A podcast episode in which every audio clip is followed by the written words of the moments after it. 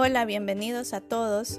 Mi nombre es Natalie Riofrío, soy maestrante de la Universidad Espíritu Santo en la mención Gestión Educativa. El día de hoy vamos a tratar un tema muy importante, el cual es la relación entre liderazgo de equipos de trabajo autodirigidos y habilidades interpersonales. ¿Alguna vez se han preguntado si el liderazgo y las relaciones interpersonales tienen alguna relación? Hoy analizaremos cuáles son estas relaciones que debemos de tener en cuenta para trabajos autodirigidos. La clave para el liderazgo exitoso de hoy es la influencia, no la autoridad. Kenneth Blanchard.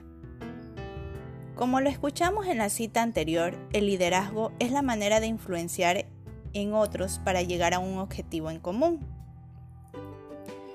El buen trabajo del líder se ve reflejado en el desarrollo de las capacidades y talentos de sus colaboradores, logrando que sean capaces de trabajar en equipos. Es aquí donde nace la pregunta, ¿el líder nace o se hace? ¿Tú qué piensas? En tal sentido te diré, hay personas que desde que nacen ya tienen esta predisposición a ser líder. Desde sus genes tienen la capacidad de comunicarse, interactuar, persuadir, entre otras características del liderazgo. Entonces, nace otra interrogante. ¿Debemos concluir que el líder nace? Pues la respuesta sería no. El líder también puede desarrollarse. Si bien es cierto, un líder es quien lleva a un equipo al éxito, cuando todos trabajan en armonía y hacia un mismo horizonte. Sin embargo, debemos considerar cinco obstáculos para lograr el éxito en un equipo. Y estos obstáculos, según Patrick Lencioni, son los siguientes. Primero, ausencia de confianza. Segundo, miedo al conflicto. Tercero, falta de compromiso. Cuarto, nadie asume la responsabilidad. Y cinco, falta de idea para lograr los resultados. El ingrediente más importante en la fórmula del éxito es saber cómo llevarse bien con la gente. Teodoro Roosevelt. Para un buen liderazgo se deben manejar ciertas habilidades como comunicación, motivación e influencia. Es ahí donde entran las habilidades interpersonales.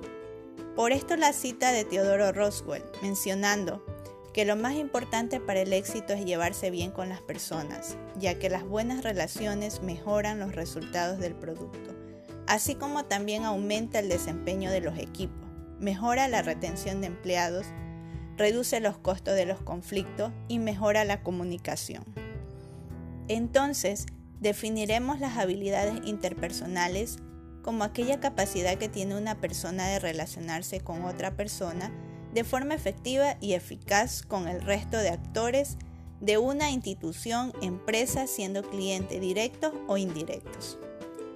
Todo líder debe de conocerse a sí mismo ya que si no se autoconoce, difícilmente lograremos convencer, persuadir, seducir y enamorar a nuestro equipo de trabajo y entorno laboral. Así, la primera habilidad interpersonal a mejorar es en realidad una habilidad personal, la capacidad de salir de nuestra zona de confort para hacer un autoanálisis realista de nuestra personalidad como líderes asertivos, eficaces y empáticos. Es así como el líder asigna las responsabilidades a los miembros en los equipos autodirigidos, como un coordinador quien define las metas e impulsa la toma de decisiones, un investigador quien recaba información relacionada con los objetivos del proyecto, un impulsor quien despliega su energía para involucrar al resto de los miembros, un evaluador quien aporta rigor en el análisis y valoración de ideas, un cohesionador, quien actúa como amortiguador ante eventuales conflictos, un, un finalizador, quien se encarga de limar los detalles al término de cada tarea, un especialista, quien aporta conocimientos técnicos y específicos sobre el proyecto. Y por último, un gestor, quien controla el cronograma establecido tomado de la Universidad de España del año 2019.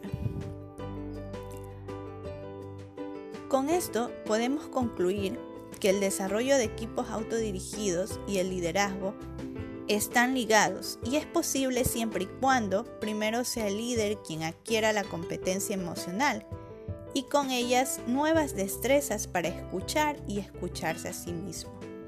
Cuando estas habilidades no se desarrollan, primeramente en el líder y luego en los equipos de trabajo, se corre el riesgo de dejarlos paralizados o enfrascados en constantes conflictos y reprocesos, deteniendo su desarrollo.